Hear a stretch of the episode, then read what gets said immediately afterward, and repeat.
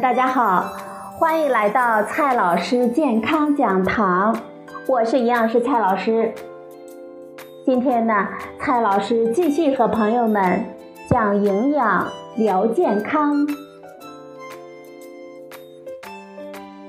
今天我们聊的话题是：光喝汤不吃饭能减肥吗？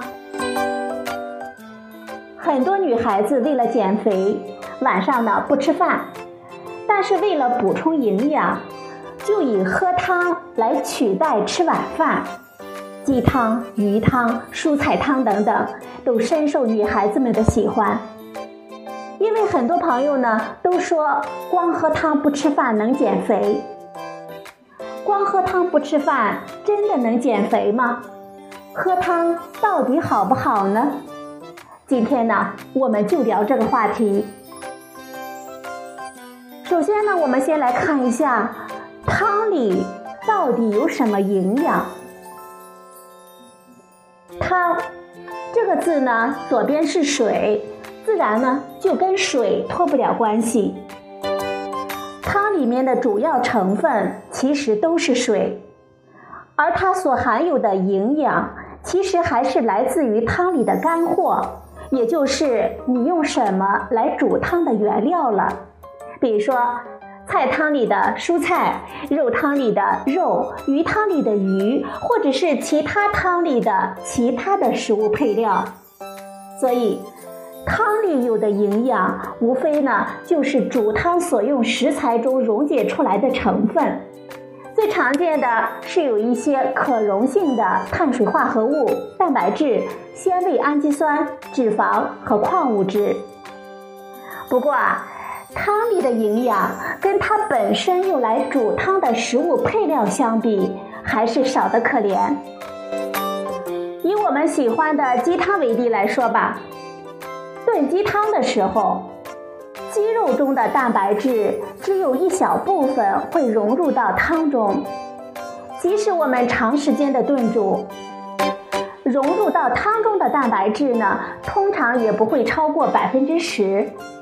还有近百分之九十多的蛋白质仍然会留在鸡肉中，但是融入到汤中的脂肪可以达到百分之二十以上。中国食物成分表就对我们平时喜欢喝的瓦罐鸡汤进行了营养分析，测定发现，鸡肉的蛋白质含量约为百分之二十点九，脂肪含量为百分之九点五。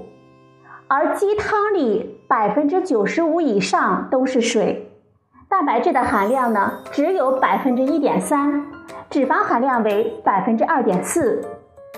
鸡汤中的脂肪含量大约是蛋白质的两倍。只喝汤不吃肉，这就相当于我们扔掉了百分之九十以上的蛋白质，脂肪呢倒是喝进去不少。可见啊。鸡肉的营养还是要强于鸡汤的。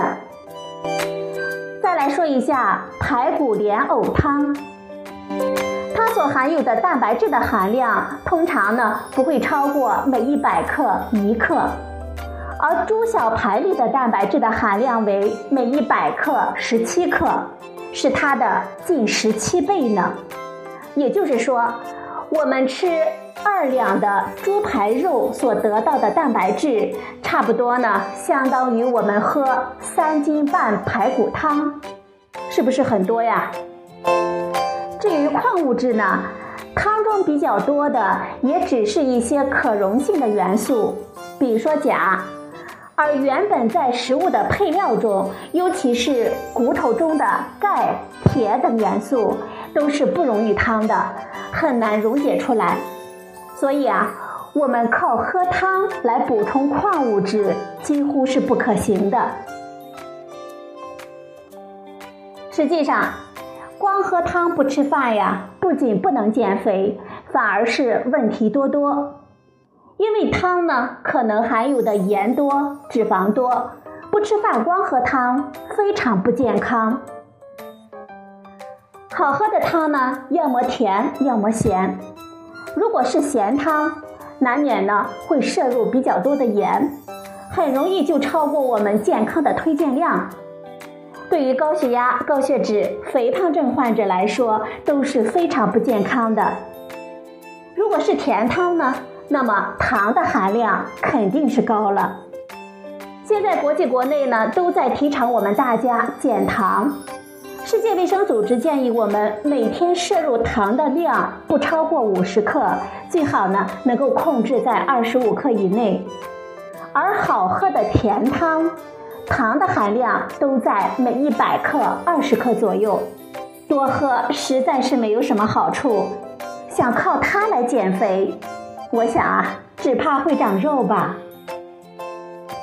而且为了好喝呢。很多汤还会加入很多的油脂来调味，比如说浓汤宝，尤其是很多的肉汤，比如说我们看着上面飘着的油花，你有没有感到脂肪在向你招手呢？想靠它来减肥，你可别得意的太早。如何健康的喝汤呢？其实啊，很多人呢都喜欢喝汤，汤呢非常的美味，是一种心情和味觉的享受。不过，如何健康的喝汤呢？蔡老师呢要告诉大家几点注意事项。第一点，喝汤不如吃肉，汤的营养始终是不如肉的，我们还是要尽量的吃肉，少喝汤。第二点注意事项。煮汤少放盐，汤好喝跟盐是脱不了关系的，但是盐吃多了不好，还是要尽量的少放盐，尽量的喝清淡的汤。第三点注意事项，少加油，要撇去表面的浮油。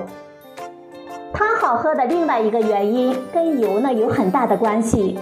不过啊，油喝多了容易长胖，还是要少放油，尽量的撇去肉汤表面的浮油。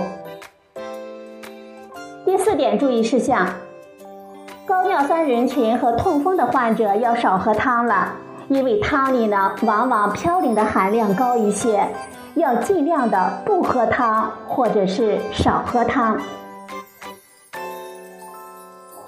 好了，朋友们。今天呢，我们分享的文章是：光喝汤不吃饭能减肥吗？您听明白了吗？今天的节目呢就到这里，谢谢您的收听，我们明天再会。